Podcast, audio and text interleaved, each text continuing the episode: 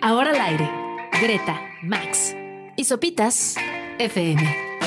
Lunes a viernes, 9 a 11 de la mañana.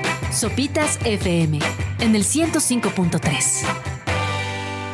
9 de la mañana en punto, lunes 25 de septiembre.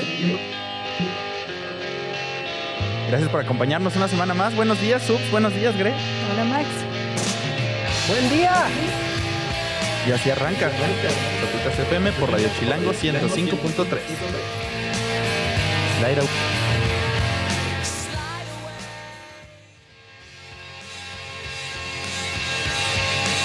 Ahí escuchamos Slide Away de Oasis, de su álbum debut del Definitely Maybe de 1994. Gran canción para la entrada de este programa de lunes. Porque es lunes y es horrible, pero esta canción es buena, entonces esperamos que los haga sentir mejor. Al menos a mí me hizo sentir mejor. ¿Se ayudó? ¿Sí? ¿Sí? ¿A ti? ¿Tú, Subs, te hizo sentir mejor? ¿O tú no estabas mal? Siempre, siempre, güey, sí, siempre ayuda. Sí, definitivo.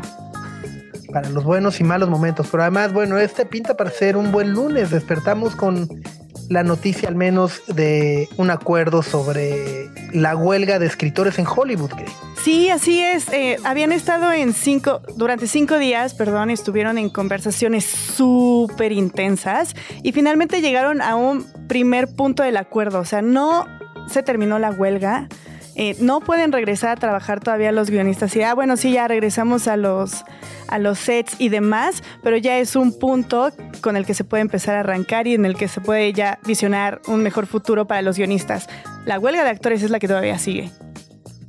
Sí, pero ya desatorando una es mucho más fácil que fluya la otra, ¿no? Sobre todo teniendo en cuenta que eh, los guionistas, pues de alguna u otra manera, son los que ponen la materia prima sobre la mesa para que los actores puedan trabajar.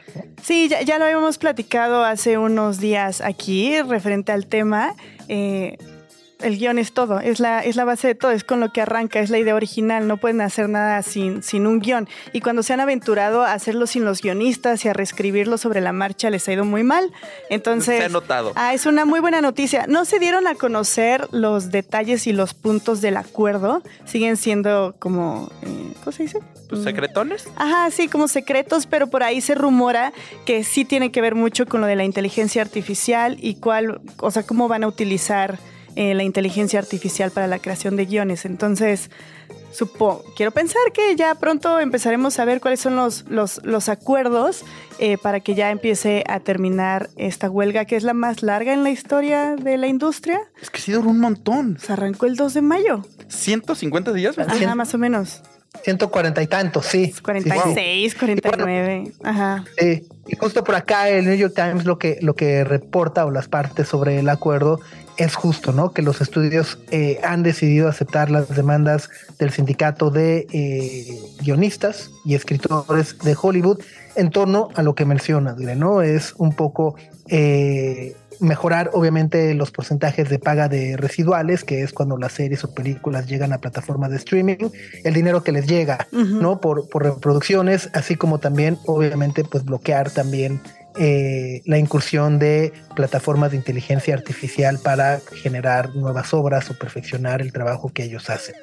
Entonces, me parece que son como dos de los puntos claves de esta huelga que al menos de lo que reporta el New York Times esta mañana, pues bueno, están ya eh, acordados y como dices, pues justo vendrá ahora la votación del sindicato de guionistas para solucionar o poner fin a la huelga y eh, con ello pues también eh, al menos pues ponerse a trabajar también, ¿no? Un poco, no, no, o sea, vaya, y no es que les digamos, pónganse a trabajar, flojo, sino más bien reactivar todos estos trabajos paralelos que venimos hablando que también están parados, maquillistas, camarógrafos, sonidistas, peinadores, choferes, catering, etcétera, etcétera, a raíz de esta, y bueno, de esta huelga y la de los actores.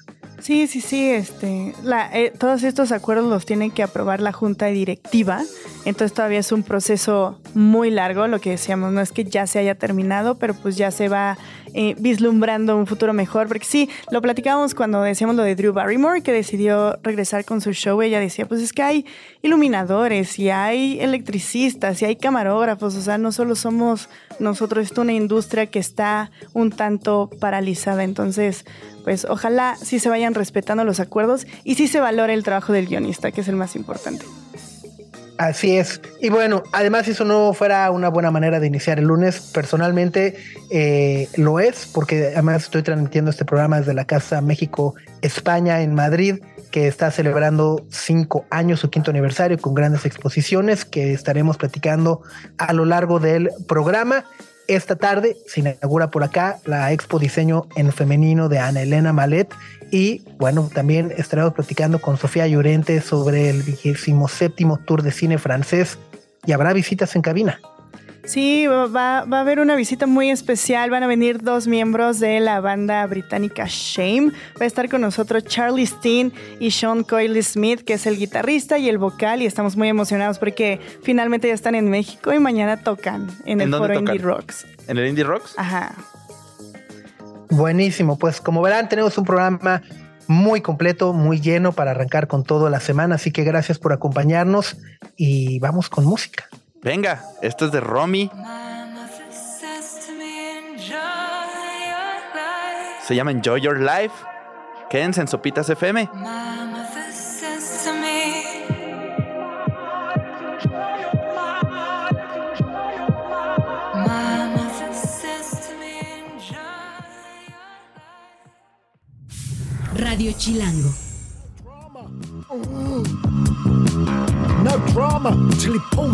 Big Pharma.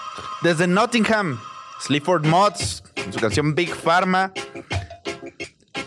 ¿Sopitas? Buenísima. Sí, genial. Le estaba diciendo a Max Subs que hace unos tres meses tuvieron una sesión en KEXP que está increíble en llamas, así de, fueguitos. Sí, es que son, ya es que son como, o sea, son estos dos cuates, son muy intensos, así, la sesión está, te mete en ese mood, así, hypeadísimo. Totalmente. Creo que por además por ahí no sé, como que justo los ubico muy, podrían como primos de Shame de alguna u otra manera, ¿no? Ajá.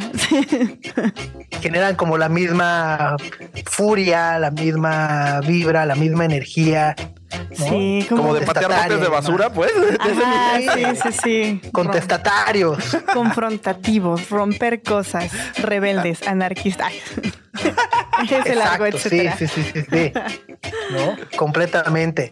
Pero bueno, estamos transmitiendo completamente en vivo desde la Casa de México en España, en Madrid, que está celebrando o está por cumplir cinco años de haber abierto sus puertas para que todos los españoles y turistas y demás puedan conocer y acercarse muchísimo más a la cultura de nuestro país. En unos minutos más vamos a estar platicando con la directora de esta maravillosa casa, que hoy, como acabamos de platicar con Anelena Malet, abre esta exposición que se llama Diseño en Femenino, que de verdad, eh, insisto, tuvimos oportunidad de verla en el Museo Franz Mayer de la Ciudad de México hace algunos meses. Y es eh, muy interesante como ver justo a, mí, a mí no sé si a ustedes les pasa, Gremax, que de repente eh, poder ver este conjunto de repente de obras textiles, de concretos, sillas y demás, poderlos ver ya como de una manera organizada, curada eh, y en un mismo contexto te ayuda a entender, decir, ah, órale, ¿no? Ahora que están tan de moda los huipiles, ¿no? No están mencionados. ¿no? Que, ay, si, si, se pone huipil o no se pone huipil y lo que eso significa, eh, me llama muchísimo la atención eso y poder entender y creo que eso es parte eh, valiosísima de lo que se puede encontrar, por ejemplo, en diseño en femenino. Y bueno, pues ya está con nosotros por acá Jimena Caraza, directora de la Casa México en España. Qué gusto. Muchísimas gracias por recibirnos. Al contrario, un gusto tenerte aquí a todos tus radioescuchas. Una felicidad.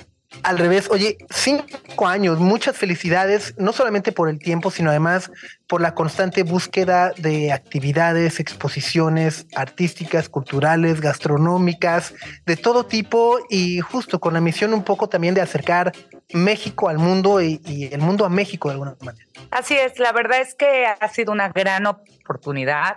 Gracias, y la verdad es gracias a un esfuerzo del gobierno mexicano, de la sociedad civil y y de Valentín Desmorodo, sobre todo, que es el que financia al 100% esto, pues la Casa de México lleva cinco años brillando, es una ventana de la excelencia de México, como tú bien lo dijiste, tanto en cultura, en exposiciones, en gastronomía, en cine, en arte, en fin, en literatura, en teatro, en, en, cantantes. O sea, la Casa de México recibe a todo y es está viniendo porque está viva constantemente, ¿no? Y es muy bonito. Completamente. Creo que además justo eh, eh, se llama la Casa de México, pues no solamente se llama, es la vibra, ¿no? Es, muy cálida, abierta a todo el mundo, eh, gratuita, ¿no? O sea, me parece que justo entras y, se percibe esa, esa vibra. Cercanía. ¿no? Es una casa cercana, es como recibimos los mexicanos de alguna manera. Y como bien dices, casi todas nuestras actividades son gratuitas, porque justo lo que queremos es que España, Madrid en particular, Europa y América Latina, porque Madrid ya es una ciudad de, muchas nacionalidades, puedan acercarse a estas bellezas mexicanas, a la excelencia que tenemos en tanto y en tanto y en tanto, ¿no? Y entonces también tenemos una parte empresarial, también ayudamos a empresas que quieren buscar negocios aquí, ayudamos a empresas que quieren invertir a México. Entonces, es como, como tú bien dices, hemos tenido exposiciones maravillosas. Frida Kahlo estuvo hace un año con nosotros, 31 obras originales de Frida, y la gente nos decía la cercanía de poder ver la obra sin ese corsé de museo, ¿no? Como, como de alguna forma muy cercana, muy viva, muy como somos los mexicanos. Oye, y ahora en este marco del quinto aniversario, justo ah, platicamos con Ana Elena Malet de diseño femenino, pero también tienen esta otra maravillosa que se llama Habitar la ciudad, también de alguna u otra manera impulsando el talento emergente. Así es. Mira, la Casa de México en un momento dado nos dimos cuenta que estamos trayendo exposiciones maravillosas, ¿no? De, de, grandes talentos mexicanos, pero ya muy consolidados, y que teníamos la obligación de ser una ventana también para los valores emergentes. Entonces decidimos, eh, la tienda que teníamos la, la, la, cerramos de alguna manera para darse ese espacio a los emergentes, que es una maravilla. Y de ahí viene habitar la ciudad y otras exposiciones que vamos a hacer. Nuestro calendario ya está hasta 2026. O sea, vamos a traer cosas maravillosas, ¿no? Y lo que solucionamos para que siga estando todo nuestro arte popular en venta es que hacemos dos tiendas nómadas al año, donde se le compra directamente. La Casa de México ha apostado muchísimo por el arte popular. Queremos mucho en nuestra artesanía y queremos mucho en, nuestros artesanos, en las manos artesanas. Entonces hemos traído a muchos artesanos que vienen aquí a enseñar su oficio. A compartir su oficio. Desde telar de cintura, artesanos que hacen velas, estuvo Jacobo y María Ángeles con los alebrijes, en fin, hemos tenido un poco arte huichol, hemos tenido de Guanajuato, y la verdad es que es maravilloso, porque entonces esas dos tiendas nómadas las hacemos durante un tiempo, les compramos directamente al artesano. La Casa de México no le gana dinero, solo se le sube el, avión, el costo de carga, y se vende a precio, porque lo que queremos es que se aprecie, se aprecie esa belleza de la que la verdad todos los mexicanos estamos muy orgullosos. Oye, y, y, por acá que además los cinco años lo van a celebrar con todo y la reina. Así es. tenemos el enorme gusto y honor de celebrar nuestro quinto aniversario con la reina, con su majestad la reina Sofía de España, que nos va a acompañar. Vamos a lanzar un tema de becas maravilloso también. Vamos a lanzar un tema de becas. Fíjate que es divertido y qué, bonito y que la verdad yo creo que, que es un tema de becas diferente. Eh, con lo. Frida fue la única exposición que se cobró, porque era tal la demanda de gente que la quería venir a ver, que si no la le poníamos alguna forma de costo, un filtro, pues era muy difícil de ver la exposición. Los lunes que no había un cobro, eh, la verdad es que la Casa de México era impresionante, se desbordaba. Y entonces, con lo que se recaudó con Frida, eh, Valentín Díez Morodo, decidió que se va a dar a becas. Y lo que estamos haciendo es un programa de becas maravilloso que invito a todos los que nos están oyendo, porque la verdad es fantástico, en donde nos aliamos con las mejores instituciones de España en, en temas culturales. Es decir, tenemos becas para el Reina Sofía, para el Museo del Prado, para el Thyssen, para el Guggenheim, para el Teatro Real, en danza para Nacho Duato, Nacho Cano, María Pajés. Estamos lanzando un programa muy importante de becas, más dirigido a profesionales, ¿no? Donde ellos van a poder venir y van a poder, por ejemplo, estudiar, eh, trabajar, bueno, más que trabajar, colaborar en temas en restauración en el Museo del Prado, ¿no? O en comunicación, el Museo del Prado es el museo más famoso del mundo en comunicación, ¿no? El más considerado. Bueno, pues tener un mexicano que pueda trabajar un año en comunicación en el Museo del Prado y así con el Thyssen y así con el Teatro Real y así con el Guggenheim. Entonces estamos lanzando ahora en octubre este programa de becas para mexicanos y la verdad que estamos muy contentos porque yo creo que va a dar muy buenos resultados. Está padrísimo, además justo como esta regeneración de recursos para que regresen de nueva cuenta al, al espíritu y, y, la misión de, de, la nuestro país también, ¿no? Entregar algo y, y no solo eso, porque yo siempre digo que los mexicanos también tenemos mucho que dar a conocer y tenemos muchos conocimientos y mucho que enseñar. Entonces, por eso este programa no solo es que vengan y que aprendan, también es que ellos aporten ese conocimiento. Lo hacemos también con los artesanos de arte popular. Vengan y ustedes también enseñen lo que se está haciendo en México, ¿no? Porque siempre tenemos esa idea de, ay, no, vamos a aprender. No, no, pero también vamos a enseñar lo que los mexicanos sabemos, ¿no? Entonces, por eso este es un, un, proyecto muy ambicioso y es un proyecto que yo creo que, que, bueno, va a cambiar muchas vidas de alguna manera. Completamente.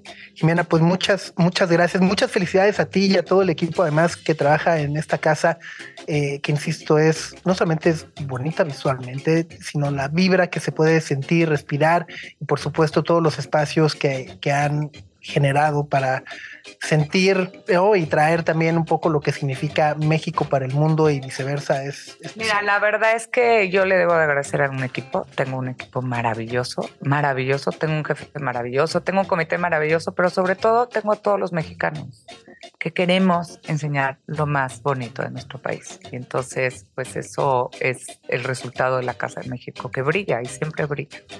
Ahí está, pues si vienen a España, a Madrid, en estos, bueno, en cualquier momento, si vienen en estos meses, no se pierdan. La casa no cierra nunca, la casa cierra cuatro días al año. Está Ahí siempre está. abierta para todos. Ahí está, ¿no? Y bueno, si vienen particularmente en estos meses, no dejen de ver Habitar la Ciudad, diseño en femenino y por supuesto eh, ya por ahí me, me, me contaba que están preparando el Día de Muertos y todo, que también es una locura. Bueno, el Día de Muertos lo iniciamos desde el día uno que se abrió la casa. Es más, abrimos casi, casi con Día de Muertos porque abrimos el 1 de octubre. Y hoy con orgullo te digo que nos visitan 120 mil personas en nuestro altar de muertos. Madrid gracias a nuestro altar de muertos, ya cambió. Ya no ves Halloween en las calles de Madrid ya ves Catrines, ya ves Catrines, ya realmente nos adoptaron porque es una fiesta preciosa. Les cuesta mucho entenderlo a los españoles como nosotros tenemos nuestra relación con la muerte. Y al mismo tiempo que tenemos nuestro altar, damos muchos talleres, ¿no? De la vida después de la muerte, de todo, para que realmente se entienda un poco lo que significa para nosotros los mexicanos, este, pues, velar a nuestros muertos. Buenísimo. Gracias, todos bienvenidos, ¿eh? Invitado. Pues por acá estamos en la Casa México, en España, Gremax. Si ya, vénganse. Ya vi que hay una cata de mezcal mañana, ya, luego van a pasar También heroico. cata de mezcales, todo, todo, todo, sí, ya. Tequilas, cata de mezcales, clases de cocina, los ponemos a bailar mucha música. Damos talleres de baile. Vienen, aquí hay mariachis. Ahora va a estar tocando con nosotros la semana que entra Mariachi Vargas de Tecatitlán. Va a estar aquí con nosotros. Ha estado la banda del Recod. Ha estado Julieta Venegas. Ha estado Jimena Sariñaga. Y todo eso, la verdad, lo digo, no a un pago. Gracias a que ellos quieren apoyar. O sea, porque no es dinero, es estar y es aportar la excelencia que tenemos. Ahí está, pues Gre, Max, los esperamos. Ya, ya ando viendo vuelos. Ya. Terminando el programa directo. Venga. Radio Chilango. Y hoy vamos a hablar mucho de cine, porque aquí en la cabina nos acompaña Sofía Llorente para hablar de la vigésimo séptima edición del Tour de Cine Francés. salió bien. Ah, lo googleé antes, ¿cómo creen? Muy bien, muy bien. Importante. Sí, los romanos, tan complicados. No vamos a hablar de romanos, vamos a hablar de franceses y su cine.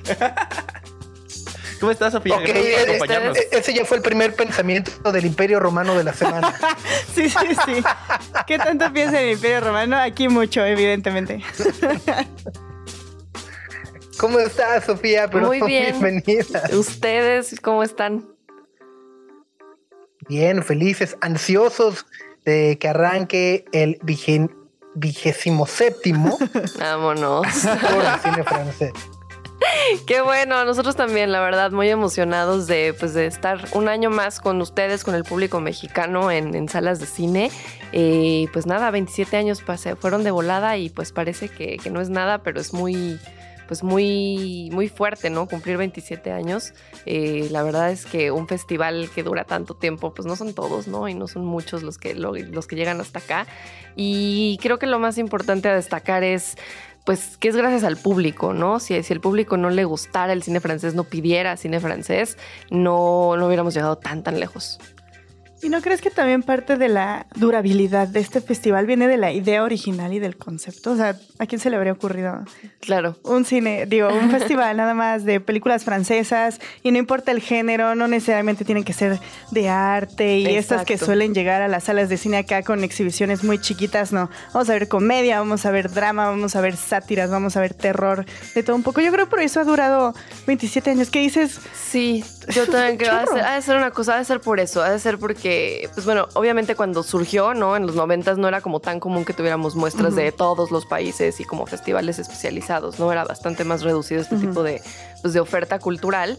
Y eh, pues bueno, sí, la idea de Nueva Era Films y de Cinépolis era como sacar este, este tipo de ofertas nuevas, ¿no? Una programación diferente. Y como dices, no es la programación que a lo mejor tiene lugar en, por ejemplo, la muestra de la Cineteca o en otro tipo de festivales que podría ser más cine de autor o más este, cine de arte, entre comillas, que a mí no me gusta mucho esa etiqueta. sí, sí, sí. Em, pero, pues sí, justo es cine comercial con una variedad de géneros, de directores, de actores, ¿no?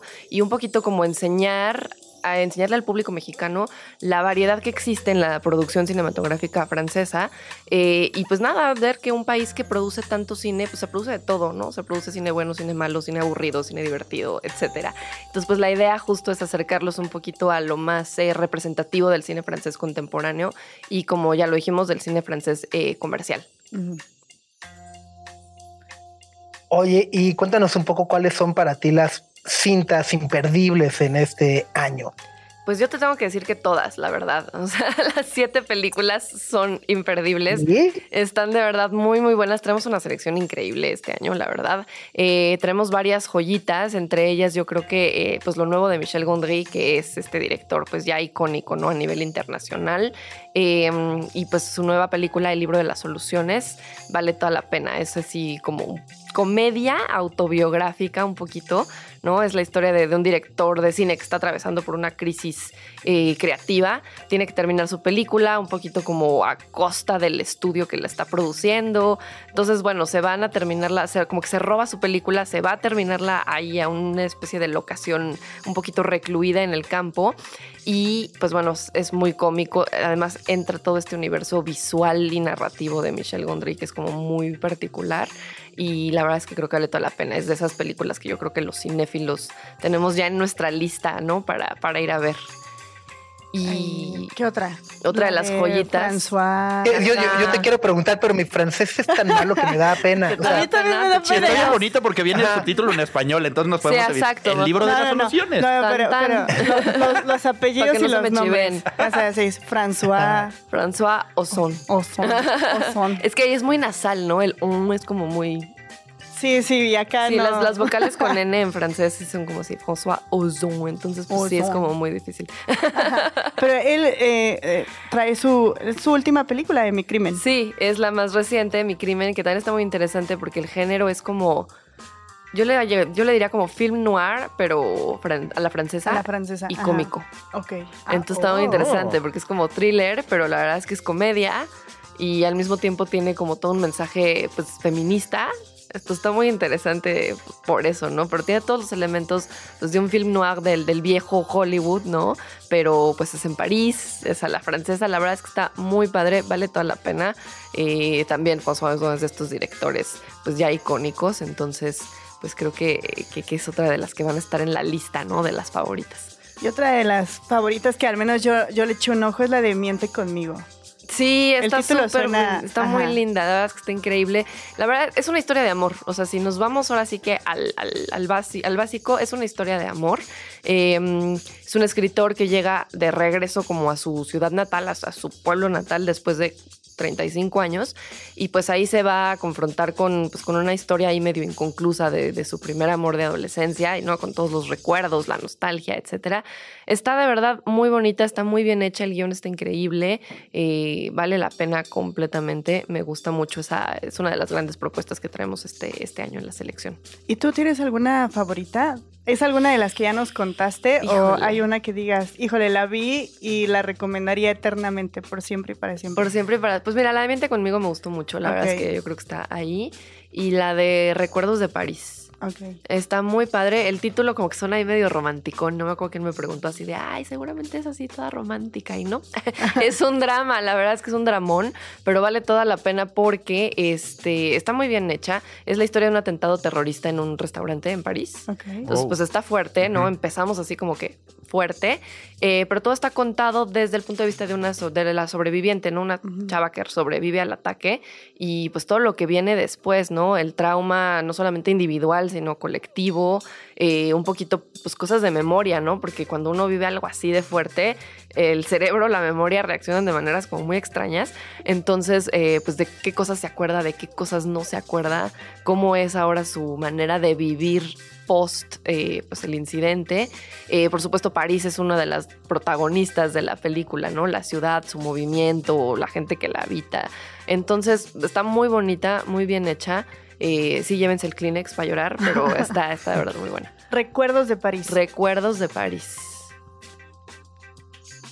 Oye, yo, yo tengo que preguntar justo por eh, esta eh, película que ahora en español se llama Azúcar y Estrellas, que por lo que entiendo está inspirada en la vida de este chef mega repostero, campeón del mundo Exacto. de pósters y demás, ¿no? Sí, sí. Yacid, no sé qué se llama. Yacid Ishemgaen, si tiene un Eh, apellido. Ah. a mí me, sea, me, me ha costado trabajo aprendérmelo. Yo por eso lo dejé en Yacid. En Yacid.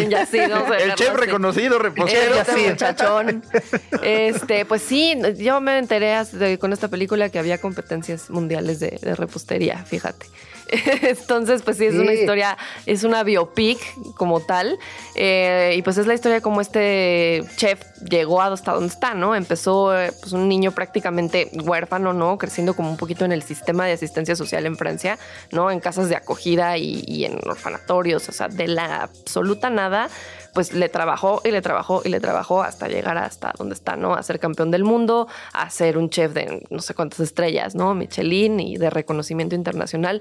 También está muy padre, es una película como muy eh, inspiradora, ¿no? Eh, y, y al mismo tiempo pues como que toca este tema que es muy francés, ¿no? De la repostería, de la cocina. Entonces tiene también visualmente toda esta cuestión de, pues, de los ingredientes, ¿no? De los postres. Entonces a toda la gente que le gusta esa, es, los dulces, le- se, se van a dar ahí un, taco de ojo. Lo azucarado. Una película muy dulce, Una película muy dulce para pam.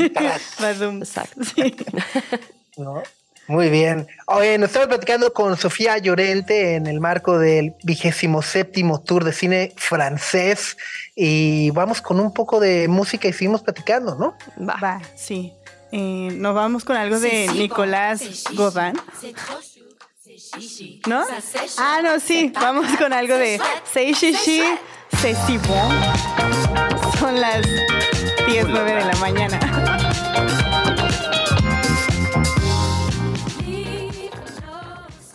Ahí estuvieron Pilla, Sabrina, Nia. Ellas son Sei Shishi. Que la neta, si somos honestos, ninguna es francesa. Pero lo intentaron con esta canción que se llama Ceci Bon. Ah, yo, yo pensé que estabas intentando huir de pronunciar el título de la canción. ¿No? La canción se llama Ceci Bon. Pero ninguna de ellas es francesa y ellas sí se animaron. Así que, ¿por qué no me voy a animar yo? Exactamente. ¿Lo pronunció bien, Sofía? Sí, todo perfecto. Ah, ¿verdad? De la primaria. Ahorita me pondría una estrellita en la frente. Sí, de 10. Palomita. Pero oye, Sofía, ya, ya nos estabas eh, contando de cada una de las, de las películas y a mí lo que me parece maravilloso del tour es que tiene muchas sedes para verlas aquí en la Ciudad de México. Es Cinépolis, Cineteca Nacional, Cine Tonalá, en el Chopo, pero también va a haber algunas eh, proyecciones en el interior de la República. Va a estar hasta en Acapulco, por ejemplo. Estamos en 73 ciudades, en los Anda, 32 órale. estados de la República. De hecho, desde el jueves 21 estu- estamos en esas 73 ciudades, tenemos presencia nacional completita. Entonces, eh, pues bueno, lo que va variando más bien es la fecha en la que nos vamos de cada, de cada ciudad, ¿no? Eh, y pues sí, iniciamos con circuito en salas comerciales. El circuito cultural, o sea, las salas independientes, inicia hasta después de que termine el circuito comercial. Entonces ahorita no estamos en, en salas independientes, va a ser sino hasta que termine el circuito comercial, o sea, después del 25 de octubre. Ok, ok, ok. Entonces, arrancó el 21 hasta el 25 de octubre es el circuito comercial y ya a partir de ahí va a estar en circuitos independientes. Exactamente. ok. En diferentes ciudades, diferentes salas, digo, fechas específicas y salas específicas como por confirmar, pero es información que vamos a estar subiendo en la página web, en redes sociales, etcétera. Ok. Algo está pasando, tenemos algunas fallas técnicas con, con el internet y con la conexión de subs que se encuentra, acuérdense, en Madrid. Pero yo te quería preguntar, ¿cuándo empiezan a arrancar los planes del próximo tour? Sé que Desde ya. Una pregunta atascada de mi parte así. Todavía no acabamos este y No, ya, ya quieren que ya. Llevamos unos días, pero es que no me imagino cómo decir la logística de ir seleccionando las, las últimas películas eh, de cine ya para empezar a traerlas, acomodarlas, seleccionar Sí. fechas, justamente elegir los circuitos, cómo proyectarlas. Todo es así, toma un año, o sea, de verdad que sí, no, no, no es tarea fácil. Eh, tenemos un equipo de programación que, pues bueno, está muy pendiente de la producción cinematográfica allá, ¿no? De lo que está sucediendo en festivales, sobre todo. Entonces, pues bueno, esta selección se hizo desde el año pasado Ajá. y ahorita, pues bueno, pasaron este año haciendo la selección de lo que viene, ¿no? Entonces, pues bueno, es no solamente pues verlas y escogerlas, también hay que negociarlas, ¿no? Claro. Pues hay que negociar derechos, hay que ver todo ese tipo de cosas, hacer copias, hacer los subtítulos. Entonces, Sí, sí, sí. es un proceso bastante largo, ¿no? Eh, además, hay todo un equipo detrás, ¿no? Es este, pues sí, es, es una chamba, ¿no? Creo que muchas veces vamos a este tipo de eventos culturales y, y no dimensionamos todo el trabajo que hay, que hay detrás, ¿no? No, sí, completamente. Aparte vemos que son siete títulos, decimos, ah, no es, ya sabes, la cartelera de veintitantos títulos que luego ya ni siquiera te da tiempo de verlos todos. Justo, eso es como bien importante, ¿no? Porque, o sea, como que siento que muchos festivales son así de, sí, vamos a hacer así, ¿no? El atasque, ¿no? De películas. 100 títulos, como de, no, pues sí, padrísimo, pero pues voy a poder ver dos. Claro. ¿Ya sabes? Sí, sí, sí. O sea, no me va a dar tiempo, porque aparte es en sedes en toda la ciudad, o sea, es como de... mm. Entonces, el poquito la idea justo detrás del, cine, del tour de cine francés es que siete es como este número mágico, ¿no? O sea, siete películas sí te da tiempo de verlas todas. Claro, sí, sí, ¿no? sí. Y si no te da tiempo de verlas todas, pues bueno, vas a ver por lo menos la mitad. Pero sí es una selección como digerible, ¿no? Por así decirlo. La verdad es que por el tiempo que estamos en cada ciudad, te da tiempo de verlas todas, te da tiempo como de decir, bueno, eh, tal día voy a ver esta, tal día voy a ver esta, tal día voy a ver esta. Está como también en sedes, eh, o sea, no está nada más en una sala, ¿no? Entonces, sí, sí. como que el chiste un poquito de, de- de esta programación o de cómo está constituida la selección del tour es esa, ¿no? Que la gente pueda verdaderamente ir a ver toda la selección y que no se desperdicie, entre comillas, ¿no? Sí, aparte, digo, no sé qué opinen, pero para mí habla justamente de ese proceso de curaduría, de ir y visitar realmente cuál es el cine francés, que no es el de festivales necesariamente, ni el que va a llegar a los Óscares, ni del que todo el mundo va a hablar, es la curaduría que se hace para tener junto, porque a mí me ha pasado, y, soy muy honesta, y me gusta que pase que es, he visto películas del, del tour y digo, ah, no me gustó tanto, pero está buena. Claro. Ajá, vi esa comedia, no me gustó tanto, y luego ves otra que te impresiona y es como, ¡ah! Sí, Ay, está sí. increíble y jamás habría sabido de ella si no fuera por el tour. Es eso, ¿no? Es como una, de una gran variedad de, de géneros, de diferentes tipos de películas. Y, y pues sí, la verdad es que hay que decirlo también este año, muchas de las películas se están estrenando más o menos con una semana de diferencia en las salas en Francia. Entonces, estamos viendo lo que están viendo los franceses Ah, en la sala en de su cine, cartelera ¿no? y En su su car- cine. Exactamente. Entonces, pues eso es interesante, te digo, a lo mejor no... O sea, no estamos viendo como las películas, como dices, de autor, que a lo mejor tendrían lugar en otro tipo de festivales que sí existen está y que bien. sí llegan. Ajá. ¿no? Pero estas películas a lo mejor un poquito más para todo el público, pues sí son como bien eh, exclusivas del tour, ¿no? Eh, y como dices, a lo mejor si no fuera por el tour, muchas de estas películas pues ni siquiera las veríamos. Sí, claro, ¿No? sí. Pues ahí está. Subs, ¿ya volviste? Ay, sí. Pues ya, nunca, Ay. nunca me he ido, siempre estoy. de alguna u otra manera, pero no.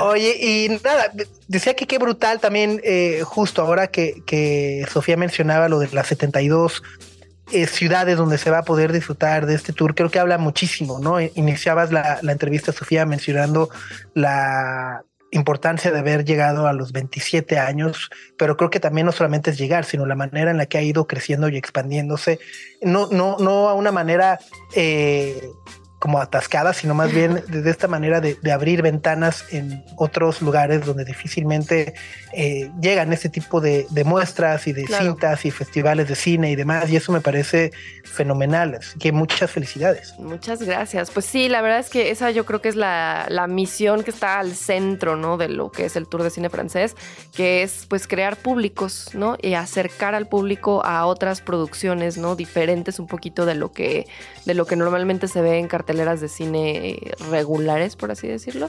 Em, y pues yo creo que la misión sí se ha cumplido, ¿no? 27 años de, como dices, irlo expandiendo, irlo creciendo. Eh, por supuesto, gracias a la red, ¿no? De salas de cine, eh, tanto las comerciales, ¿no? Como las independientes que nos han permitido llegar cada vez a más lugares, a más comunidades eh, y pues bueno, acercarles algo distinto. Muy bien, pues mucha suerte. Ya inició desde el 21 de septiembre, se extenderá hasta los primeros días de octubre. Entonces, bueno, pues visiten la página del Tour de Cine Francés, que es Tour de Cine Francés Com, que además no hay nada tan francés como el tour, ¿no? o sea, al menos yo le veo ahí el tour de Francia, tour de cine, ¿no? sí, exacto. Ya, es así como. Le, tour. Exactamente. El tour. Entonces, pues sí, eh, visiten justo la página del tour, que es www.tourdecinefrancés.com. Y pues ahí está toda la información de las fechas, las ciudades, las películas, trailers, sinopsis, información de los actores, etcétera. Y por supuesto, en redes sociales estamos subiendo muchísima información. Eh, también ahí anunciamos cuándo vamos a arrancar con eh, circuito cultural, en qué salas, etcétera. Entonces, pues muy pendientes por ahí, por esos canales. Eh, y pues nada, los esperamos en la sala de cine. Muchas gracias por acompañarnos, Sofía. A ustedes, muchas gracias por el espacio. Muchas gracias. Láncense al tour ya arrancó hasta finales de octubre. Un friego de sedes aquí en la Ciudad de México, seguro tienen una cerca. Ajá. Seguro, seguro. Consulten su cartelera local, ahí pónganle en internet. Ajá. Tour de cine francés, cartelera y les va a salir. Y sale. Pues ah. Greta, Max y Sopitas en el 105.3 FM. Estamos muy emocionados porque aquí en la cabina nos está acompañando Sean Cole Smith. Una quinta parte de Shame. How are you, Sean? I'm good, man. I'm good. Thanks for having me. How are you doing? We're having a great time. We're excited for your show tomorrow. Van a estar mañana en el foro Indie Rocks. So, how are you? How are you been treating here in Mexico? I mean, good. We got we got so we got here last night. Um, yeah, we had this really nice guy Victor pick us up from the airport. Went mm-hmm. out for some nice food. I think we're just all so excited to finally be here.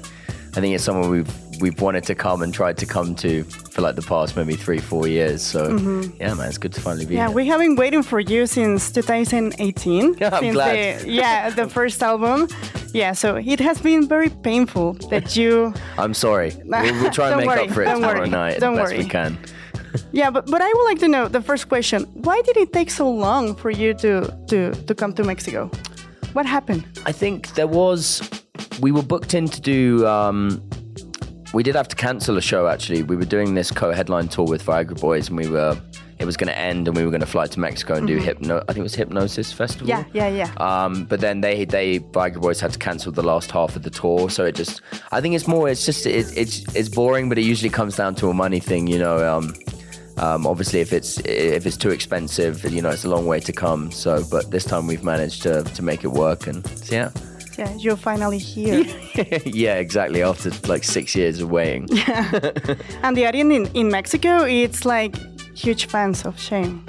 Well, I, I ho- yeah, I'm, I hope so. I hope so. Well, I've heard that the, the fan culture here is amazing, so I'm super excited to play a show. So, um, I would like to ask you: Do you miss the very first days and months or even years of the band, you know, when there was no expectations about shame and what you were doing and the music and how you sound? I think so. I think for me, it's more how I've changed personally. I think mm-hmm. we've changed. Like, obviously, when you're younger, you have a lot more stamina for the touring. You mm-hmm. know, you, you you you know, spending nine months of the year away is is super good. Whereas I think now we're all we've all become quite boring. I remember when we were like 19, looking at these older bands, thinking, "God, these guys are so boring," and now we have become those guys. But it's just how you have to survive, really. I don't think there's much, and there never has been with us that much pressure when it comes to writing music. I think it's always been. Um, you know, something we do for fun, and I think the moment it stopped being fun, we wouldn't be doing it. So, Yeah. Um, I don't know. I think that's a good attitude to have towards it. for No, your shows are amazing. They are full of energy and confrontative. I don't know why you say you're boring. No, I mean, as in more like we don't we don't party as much anymore. Okay. You know, like um. You're tired. You're yeah, older. well, I think we just, you know, we like to go somewhere, we like to eat good food and chill. Whereas Uh-huh. we Enjoy used to and like sleep. to. Yeah, exactly. exactly. Whereas we used to, you know, I think our old attitude was always let's make the most of this while it lasts and just have as much fun as possible. But you can burn yourself out quite easily, you know, it's a, Mm-hmm. it's a lot of traveling, it can be pretty intense. So you got to be, uh, you got to look after yourself. And I, I, I was asking you that because I remember with the release of the first album, there was a lot of conversation about why the Mercury Prize didn't consider the album. You know, I was angry with that, you know, and that happened in 2021. You, you know, I was angry with that. So I feel that your last album feels more personal and more organic and more let's do this because we love to play a live show Yeah. and we need to connect with the people. We are not expecting something from the industry. I don't know. Well, that's the thing. I, I think award shows are weird, you know, like, and especially the Mercury Prize is weird. It's like, you know, obviously you like to say you don't care, but obviously it is it is nice to get recognition, I suppose. But the most im- the most important thing really is whether the, your fans like the album, whether you like it. Um, so you know. And they have this weird thing with award ceremonies where you um, you actually have to pay as a band. Really? Certain ones, yeah. I didn't know this before I was an artist. so that that kind of slightly, uh, you know, you have to like book the table. You have to pay Yeah. for the table or whatever.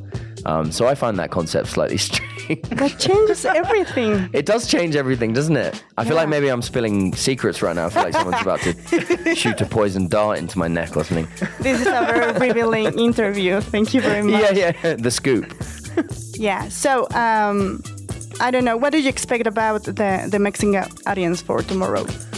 I've just heard it's like I've heard it's some of the loudest crowds that people play to in terms of like singing along and how loud it is. Um, I don't know. I'm kind of I'm trying to go into it with as little expectations as possible. I'm just like excited to just play it and see what it's like. Um, yeah, I'm I'm super excited. I think it's going to be crazy tomorrow because for real, we have been waiting for you for so long. Well, I hope we're tight enough. I hope we play well enough. It's been long. It's been a long time actually since we did uh, our first show in a new country. I don't remember the last time we uh, we did that. You know, um, obviously we've been playing a lot of places we've done before, so this is our first time in like a new place in God knows how many years. Estamos platicando con Sean Coyle Smith de la banda Shame, que van a estar mañana en el Foro Indie Rocks y nos está contando un poco de lo que es pues venir a México por primera vez. Ahí Greta les decía que ¿cuántos años los estuviste esperando? Eh, desde 2018. Entonces, cinco años después. Lepe. ¿Eh? Greta, desde Lepe. Sí, desde que nacieron. Ay, sí. Entonces, las expectativas que tenemos de mañana y el público mexicano que siempre mínimo brinca durante horas, ¿no, Subs? Sí, sí, sí, justo un poco lo que, lo que menciona eh, Sean Cole Smith de Shame es que, bueno, pues en algún momento habían tenían una fecha planeada en nuestro país para el festival Hipnosis que desgraciadamente tuvieron que cancelar. Dice, es aburrido, pero pues la verdad es que al final del día todo, todo depende del dinero, ¿no? Y, y pues bueno, se complicó, pero ahora podemos estar aquí y pasarla muy bien. Eh, luego Greta le preguntó si extrañaba los primeros días o meses de la banda cuando no había expectativas. Y Sean un poco lo que menciona es que dice, bueno, pues en realidad es un poco con lo que hemos cambiado, ¿no? Cuando eres joven tienes mucha más energía para estar de gira, dice, pero ahora nos hemos vuelto eh, aburridos, ¿no? Dice, tienes que sobrevivir. Y ahora, pues en realidad, más allá de, de enfiestar como locos, pues nos gusta comer bien y, y estar tranqui. Valorar el por ahí sueño. le preguntaste, exacto, ¿no? Luego por ahí le preguntabas un poco del, del Mercury Prize y bueno, Sean menciona que dice, bueno, los premios son extraños y siempre vas a decir, o puedes decir que no te importan, pero eh, siempre es lindo el reconocimiento, aunque el más importante es el que viene de los fans, ¿no? Que les, que te aplauden o que les gusta lo que haces. Y luego por ahí mencionó algo este, de, que, en algunas ceremonias les cobran a los artistas la mesa, ¿no? De, de, quieres venir a la ceremonia, cáele con la como la graduación de, la prepa, ¿no? Sí, sí, sí. ¿Cuántos invitados quieres? ¿Cuántos miembros de la banda son? Cinco les va a salir en tanto. Yo no sabía Exacto. Pero todavía no sabemos si era secreto, ¿no? Ajá. No lo escucharon de Sean, si alguien pregunta. Exacto. Estamos platicando con Sean Cole Smith de Shame, que el día de mañana se presentan en el foro Indie Rocks. Tienen este tercer maravilloso album. Uh, Sean, I, I, want to ask you about uh, the process behind this new album. I understand that you had a kind of a retreat in Otterhead. It was like a kind of a challenge from your management in order to uh, get out of that uh, writer's block or something like that. That I understand. So I want to ask you about that process uh, for you as a band. Well, I think that's kind of weirdly seemed that's always what works best for us. Like, um, we'd spent like the six or seven months before that we uh, we were renting our own studio space in um, up in East London, and I think we were just going in like Monday to Friday, and it kind of felt like it felt like work, you know. It felt like you know waking up early, yeah, commuting an hour and twenty minutes to the studio, and then back again. And I nine think, to six. Yeah, exactly, exactly. And I think we just, I think that kind of killed a lot of the creativity. And then that idea was floated to um, because we've done that before with previous albums, like going up to a studio in the countryside uh, and just you stay there, you sleep there, you eat there. Um, and yeah, and we just we decided management as well. We're like, okay, let's book in some shows at the Windmill, um, and basically with the intention of playing a whole new set of songs. So that kind of, I think, in a sense, made us like we didn't have to perfect everything. It was kind of like if it's if we can play it in a set and it's possible, then that's good enough, you know. Um, and so that was really fun because it kind of it was almost like it felt like we just started as a band again. You know, doing these these small shows, playing these new songs no one had heard. You know, it kind of was something we hadn't done in a while. So and it worked really well. And we're kind of we're working on um, on new material at the moment, and kind of doing the same thing basically. Um, yeah, it's a good way to work. And, yeah, and, and, and I mean, w- when it comes to overcoming creative blocks, I always have the same doubt. I mean, do you think that artists should face these types of challenges and, and pressures to, to to get a new product instead of just waiting for inspiration to come from the sky, or or is it counterproductive to force? No, I think it's it's difficult because I think things can very easily get stale. I think if you don't have a goal or an objective in mind, it's very hard to work towards something because uh, you know nothing has direction and i think that just gave us that purpose and that direction you know where it's like okay we need 10 or 11 songs to play this 50 minute set hour long set and that's it you know the songs don't necessarily have to go anywhere after that but it's you know it just it meant and i think in that first writing retreat we were we wrote uh, at that studio. I think we wrote six or seven s- songs that are on the album in about four days. You know, after spending like the best part of half a year, kind of just meandering about. So, um, yeah, it worked. I don't know if it'll work for everyone, but um, it's definitely a good tactic for sure. Amazing. Uh, let us translate. Estamos platicando con eh, Sean Cole Smith de Shame sobre el proceso detrás de este más reciente álbum Food for Worms, eh, que justo antes de escribirlo tuvieron por ahí este reto por parte de su management de irse durante unos días a pues un estudio en el campo a, crear nuevas canciones, ¿no? Les, les, les, jalaron por ahí las orejas, les dijeron, tienen que escribir nuevas voz y tienen tres semanas para escribir nuevas rolas, ¿no? Y por ahí lo, lo, que, lo que cuenta eh, Sean es que dice, bueno, pues, en realidad los meses previos a, nuevo disco del estudio en el este de Londres, íbamos de lunes a viernes como trabajo de oficina de 9 a 6 y dice eso mató un poco la creatividad, ¿no? Y entonces al final del día, pues justo como que nuestro management decidió sacarnos o desaturarnos de, de ese hoyo creativo, ¿no? Nos, nos, nos, nos buqueó estos conciertos, nos, nos agendó estos conciertos y a partir de ahí pues fuimos y empezamos a tocar canciones o a escribir canciones con la finalidad no de que fueran perfectas, sino de que nos sintiéramos a gusto tocándolas para esos conciertos, ¿no? Y a, partir de eso es que se, se, desatoró. Y luego, bueno, le preguntaba un poco sobre esta duda que siempre he tenido que me carcome sobre los bloqueos creativos, ¿no? De, de, de si siempre deberían de enfrentar estos retos de tienes tantos días para crear algo nuevo o el artista más bien debería de esperar hacia a que la inspiración llegue, como la musa, que dicen que es, ¿no? Eh, y bueno, lo que dice Sean es, bueno, pues es, es, es, es eh, un tanto eh, complicado y sobre todo creo que hay una parte eh, muy valiosa de esta, de esta respuesta que dice, es muy difícil encontrar la creatividad, sobre todo si no tienes una meta fija de qué es lo que quieres crear o a dónde quieres llegar o qué es lo que quieres comunicar. Y eso me parece muy, muy, muy importante. Sean, uh, one, one of my favorite uh, documentaries, Live in the Flesh, that you made at Brixton Academy a couple of years ago, I yeah. guess. Yeah, yeah. Yeah, yeah, and and I mean, I, I, have been aware of all the. Uh, uh, I mean, you've been very close to the Brixton area, and I've been aware of all these uh, things that have been happening in the last months. That that they were uh, almost closing the Academy Brixton, the O2 Academy Brixton, Yeah, yeah. and all that stuff. Uh, can, can can you explain to us why why?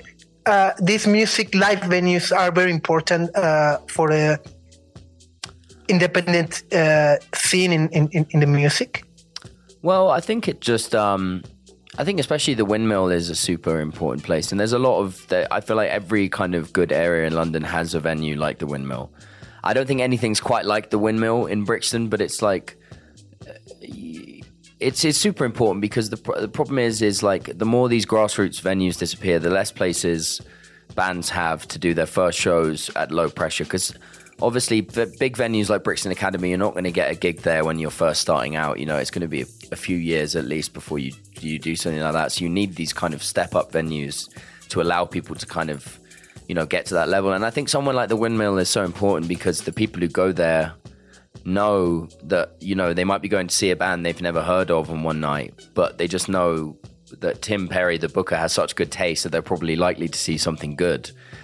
You know, so it's it just means it creates this kind of community around the place. Um, and sadly, a lot of those, I think, I mean, it's happening everywhere. You know, not just in London or England. It's happening all over the world. But like post COVID, you know, a lot of these places in countries that don't have a lot of arts funding.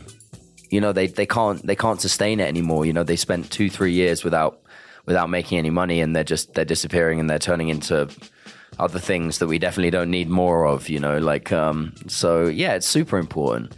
And obviously we're all south london guys so you know um a place like brixton academy or the windmill like if that was to go you know i mean i just i don't know it just it would be such a blow really to the culture so yeah. Fingers crossed. Ya. Bueno, le, le preguntaba un poco, eh, justo, si no han visto, está en YouTube un documental que hizo Shen que se llama eh, Live in the Flesh. Eh, está gratis, dura 40 minutos, lo pueden ver, es, maravilloso. Es una presentación en vivo que hicieron en Brixton, eh, que es un área muy importante para la música en el Reino Unido y que en los últimos meses ha estado en el ojo del huracán por diversas razones, pero una de ellas es justo la, inminente clausura de varios lugares que han servido para que las nuevas bandas pudieran tocar, ¿no? Entonces, justo un poco eh, le pedí a Sean si nos podía ayudar a entender la importancia de estos venues como el Brixton Academy y él por ahí también menciona The Windmill, que es este eh, pub famosísimo donde han tocado muchísimas, muchísimas bandas, sobre todo de las nuevas, tipo Black Country New Road, Squid, eh, Black Midi y demás, ¿no? Y dice, bueno, pues es que sería una pena porque entre más venues desaparezcan, menos bandas va a haber donde puedan tocar y sobre todo no solamente se trata como de estos venues grandes, sino de los lugares pequeños donde puedes ir a ver una banda que no conoces y que nunca has escuchado, pero que poco a poco eh, puede ir creciendo para, para de alguna u otra manera un día llegar al Brixton Academy. Entonces, creo que no es algo que ocurre únicamente en Brixton, sino que está ocurriendo en todas partes del mundo, pero que me parece también que es importante poderlo incluir dentro de la conversación. Shame toca el día de mañana en el foro Indie Rocks. Todavía hay algunos boletos disponibles, así que están a tiempo de comprar, adquirir y ver a este bandononon en vivo. Así que vamos a escuchar algo de ellos. Sí, vamos con algo de su más reciente disco. Esto es Fingers of Steel, Shame, 10.47 de la mañana.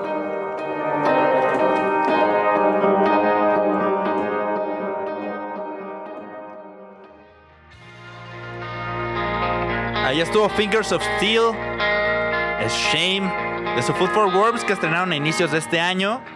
Y estamos en la cabina con Sean Cole Smith, encargado de los guitarrazos que escuchamos. Así es. I, I, I have to tell you, Sean, that uh, six pack and of course uh, and and and, and uh, of course fingers of steel are one of the most uh, videos that I've seen this year. You you have a quite sense of humor over there. Yeah, I think I think it's always been our ethos to try and not uh, to try and not take ourselves too seriously and um, almost create a mockery of what we're, of what we're doing. So yeah, I think with those those two videos, I think we kind of um, you know a lot of time you get pitched a lot of videos and they're very like serious and emotional, and we're always like, oh, let's just do something funny. Do you know what I mean? I feel like it's um, yeah, the six pack video especially is I, I I love that video so much. Um, I think we'd always wanted to do an animated video like that as well.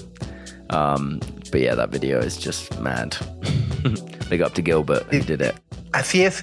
Y justo, ya, ya, ya para decir, eh, I, I have to ask about Otherall, uh, this beautiful song. I mean, it, I think it's my favorite song of the album. Uh, and I have to ask you about the, the, the this Phoebe Bridgers cameo. Oh yeah, of course, the notorious. Yeah, um, Yeah, yeah. Well, yeah, that was um so obviously we kind of we'd kind of been messaging with her for a while. We'd kind of been in contact with each other over the years, just same record label and stuff like that. Um, and she did like an um, we did an interview with her over lockdown, and um, we recorded at a place called Assault and Battery Studios in London, um, which is up in Wilston. And we were recording upstairs, and Catherine Marks, uh, who produced the the Boy Genius album, um, basically had, ha- at the time had a studio downstairs, and so Phoebe was coming in to do I think some like um, some overdub vocals with her, and um, obviously we were recording upstairs. And yeah, we just got chatting, and then Flood, who produced the album in true kind of old school producer fashion, was like, Phoebe, would you mind singing some on this song? um, and yeah, and she was like, yeah, sure. And so we got her to um, kind of sing my vocal part, the Adderalls in the in the choruses. Um, but yeah, it's kind of like um, she has a surprisingly low voice. It was very similar register to me, Josh, and Eddie's. So it all kind of just blended into. It's kind of hard to pick out her voice out of it. There's one bit I think at the end that uh, the end of the line line is is you kind of hear it. It's just her vocal. Um, and then Josh went and played um, tambourine on Not Strong Enough off the Boy Genius album. Uh, so we kind of did a little switcheroo. But yeah, she's so lovely, man. She's she's so lovely, such a talented songwriter as well. Um, And, and, and, and the song is, is beautiful. It's a song about compassion and, and all that stuff. I think thanks, in the end, uh, this album is about friendship as well. It is, yeah, for sure. It is. Um, I think Charlie always likes to. I don't know. He's very. He's like a sponge. He loves to write about what's around him. Um, and I think, you know, he just. I think he just like like he always says. Like, there's not many albums about friendship. You know, uh, there's a lot of albums about love and a lot of albums about heartbreak and anger, but there's not many about just pure and simple friendship. I suppose. So, yeah, I think it's a good subject matter. And obviously, I think the album, in a sense, was as well as about you know our relationship with each other as a band as well. You know, we've been we've been we've been doing this together for nearly ten years now. So it's like you know you have ups and downs, and we spend so much time together. So it's you know it creates like really interesting situations. So yeah. Beautiful. Well, thank you very much for being with us this morning, and, and I hope to see you tomorrow at uh, Foro Indie Rocks. Es Sean Cole Smith de Shame. Mañana se presentan en el Foro Indie Rocks y así nos despedimos por hoy, Grey Max. Sí, Subs Max. Thanks Ya, for having me. buen día. I appreciate it. Thank you very much. Eh, nos vemos mañana entonces. Nos vemos mañana. Que tengan un lindo lunes. Nuestra atención vive en muchos sitios de manera simultánea. Ya puedes desconectarte de este. Sopitas FM. Lunes a viernes, 9 a 11 de la mañana. Radio Chilango, 105.3 FM. Radio Chilango. La radio que... Viene, viene, ¿eh?